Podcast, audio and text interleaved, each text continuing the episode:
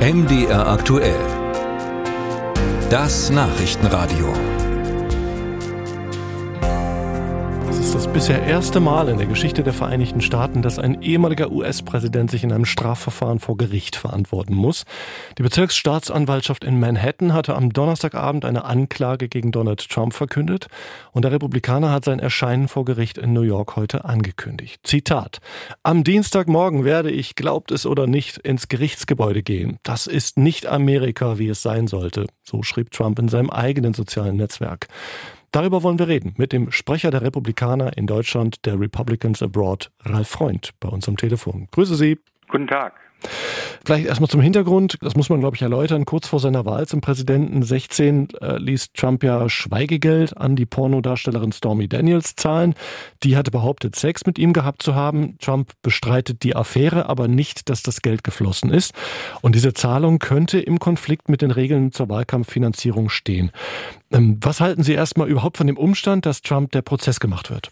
Also das zeigt, das amerikanische Rechtssystem ist voll funktionsfähig und jeder, auch Präsidenten, ehemalige Präsidenten, müssen sich dem Rechtsrahmen unterwerfen. Insoweit ist die Sache erstmal juristisch völlig sauber.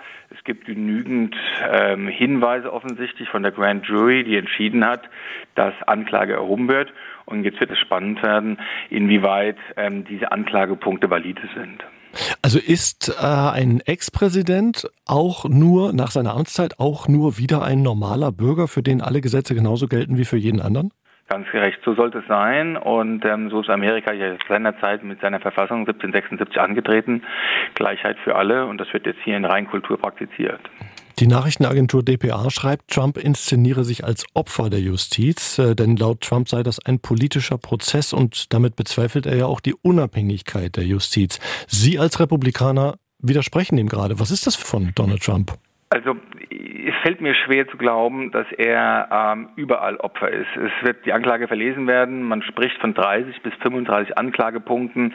Es ist relativ unwahrscheinlich, dass er bei 30, 35 Anklagepunkten Opfer ist. Da wird auch mal Täterschaft dabei sein. Zum Zweiten hatten wir ja schon eine Verurteilung ähm, von Cohen und auch der Trump Organization gehabt. Und da hat die Justiz auch einwandfrei funktioniert und da kam es zu einem Schuldspruch. Also ähm, man wird jetzt sehen, ich habe Vertrauen ins amerikanische Rechtssystem. Und wenn er wirklich unschuldig ist, wie er behauptet, hat er ja vor dem Gericht überhaupt nichts zu befürchten. Was ist das also dann? Ist das ein Versuch der Skandalisierung, um äh, Wahlkampfspenden einzuwerben?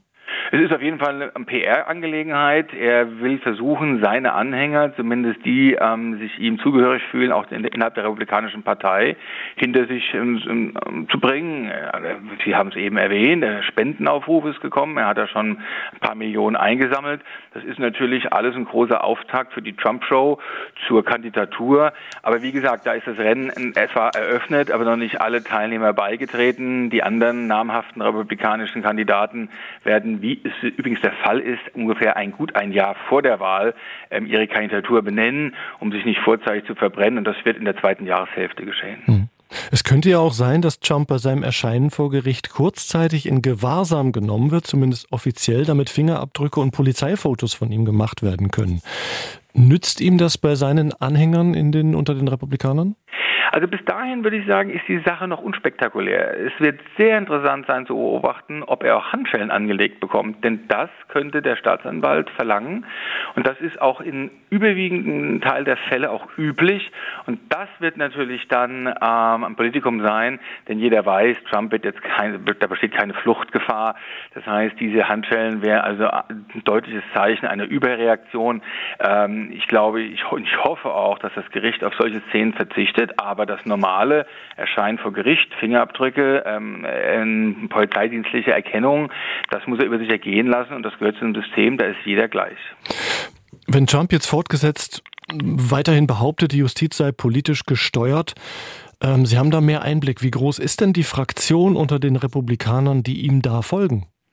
Also das ist eben, Trump, Trump hat die Fähigkeit, seine Anhänger zu mobilisieren. Wahlen werden ja meistens gewonnen, nicht indem man ähm, Anhänger der Gegenseite zu seiner Seite zieht. Das hat man selten so eine Wechselstimmung. Meistens langt es ja dann, dass man seine eigenen Anhänger mobilisiert. Da ist Trump ganz hervorragend da drin. Die Frage ist nur, inwieweit es ihm gelingt, auch nach ähm, Skandalen und auch nach Schuldsprüchen, nach gefällten Schuldsprüchen, das noch ähm, zu realisieren. Denn eins ist auch klar, ähm, ein Teil der republikanischen Wähler fühlt sich von so etwas natürlich dann auch irgendwann abgestoßen. Und da wird die große Frage sein, langt es möglicherweise zur Kandidatur ähm, für die Republikanische Partei zur Präsidentschaftswahl? Aber ich denke, Amerika selbst findet dieses ganze Vorgehen eher als befremdlich bis abstoßend. Also das wird eine große Frage sein, die die Parteibasis aber entscheiden muss. Weder die Republikanische Partei noch sonst wer, nur die Parteibasis, die in den Vorwahlen dann ihren Kandidaten kürt, inwieweit das für sie ein Hinderungsgrund ist oder gar Motivation, ihn zu wählen. Sagt Ralf Freund, Sprecher der Republicans Overseas, der Republikaner in Deutschland. Herr Freund, danke. Gern geschehen.